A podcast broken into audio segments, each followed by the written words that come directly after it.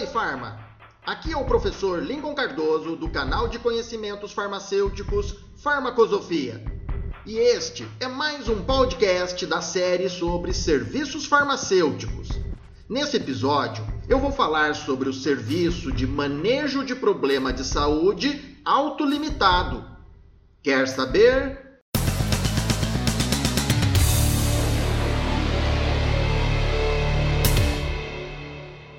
O serviço denominado pelo Conselho Federal de Farmácia como manejo de problema de saúde autolimitado é um dos mais tradicionais da profissão. Antes dessa denominação técnica, esse serviço era bastante conhecido apenas como indicação farmacêutica. E ainda hoje é muito realizado por farmacêuticos em farmácias e drogarias nesse velho modelo de prática mas é importante não confundir esse serviço com a prática irracional da indicação de medicamentos, que é feita geralmente por pessoas leigas sem a formação universitária em farmácia. O farmacêutico é um profissional da saúde devidamente formado e habilitado para indicar certos tipos de medicamentos em determinadas condições de saúde, e isso faz toda a diferença. Mas para melhor entender este serviço, vamos recorrer à definição estabelecida pelo próprio Conselho Federal de Farmácia. De acordo com este órgão, o manejo de problema de saúde autolimitado é um serviço pelo qual o farmacêutico acolhe uma demanda relativa a problema de saúde autolimitado, identifica a necessidade de saúde, prescreve e orienta quanto a medidas não farmacológicas, medicamentos e outros produtos com finalidade terapêutica, cuja dispensação não exige a prescrição médica. E, quando necessário, encaminha o paciente a outro profissional ou serviço de saúde. Bem, melhor interpretando este conceito, nós podemos dizer que o manejo de problema de saúde autolimitado é a mesma velha e boa indicação farmacêutica para problemas de saúde de baixa complexidade, pela qual o farmacêutico indica, por prescrição, medidas de cuidado à saúde e medicamentos que não requeiram prescrição médica.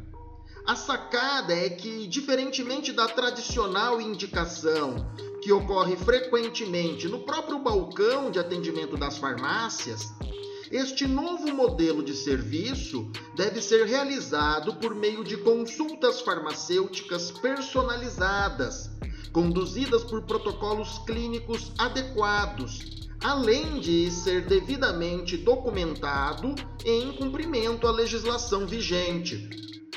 E por causa desse serviço resultar, na grande maioria das vezes, em uma prescrição de cuidado, muitas farmacêuticas e muitos farmacêuticos chamam este serviço unicamente de prescrição farmacêutica.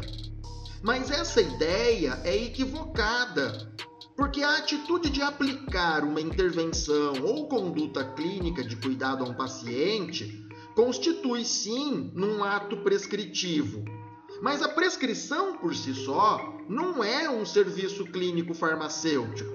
Ela é uma medida que pode resultar de diversos tipos de serviços prestados pelo farmacêutico durante o processo de cuidado. Mas vale saber que durante muito tempo a chamada indicação farmacêutica foi tida como uma prática clandestina aqui no Brasil, muitas vezes relacionada com o exercício ilegal da medicina. Por outro lado, este serviço é descrito desde a década de 1990 como ferramenta integrativa do modelo de exercício profissional denominado como atenção farmacêutica. A prescrição farmacêutica foi regulamentada aqui no Brasil em 2013 pela resolução do Conselho Federal de Farmácia número 586, que regula essa prática.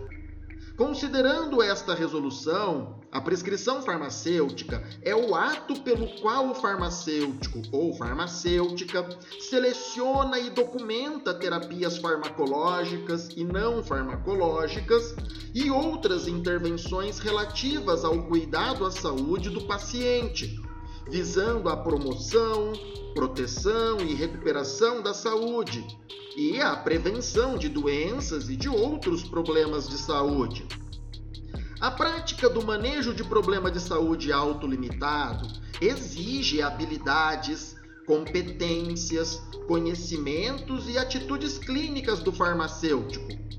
A avaliação da condição de saúde do paciente para a identificação das suas necessidades clínicas deve ser realizada de maneira fundamentada em princípios de semiologia. E diversos conhecimentos de fisiopatologia, farmacologia e farmacoterapia devem ser aplicados no raciocínio clínico e na definição do plano de cuidado do paciente. Portanto, para realizar este serviço, não basta ter boa vontade em cuidar, é necessário ter responsabilidade e compromisso com a saúde das pessoas assistidas. É preciso uma postura profissional e ética, no sentido de ofertar soluções seguras e eficientes no cuidado primário à saúde.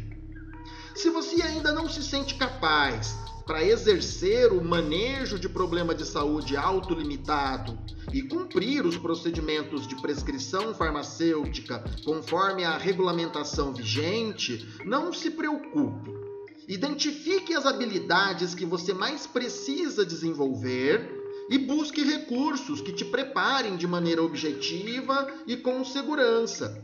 Em seguida, busque adquirir experiência. Isto se consegue encarando inicialmente casos mais simples e gradativamente evoluindo para procedimentos de cuidado que exijam um pouco mais de atenção.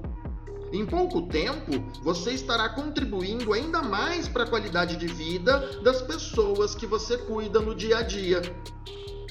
Mas lembre-se, nós farmacêuticos não fazemos diagnóstico, hein? Nós cuidamos apenas de sinais e sintomas de distúrbios menores, mas somos habilitados apenas para prescrição de medicamentos isentos de prescrição médica, ou seja, os chamados MIPs.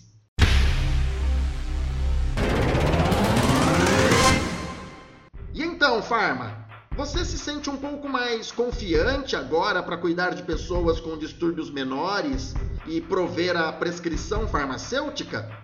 Se você gostou deste episódio, baixe o podcast no seu celular e compartilhe com seus amigos, colegas de profissão e também nos grupos de farmacêuticos no WhatsApp. Vem muito mais informação por aí nos próximos episódios de podcast aqui pelo canal Farmacosofia. Quer saber?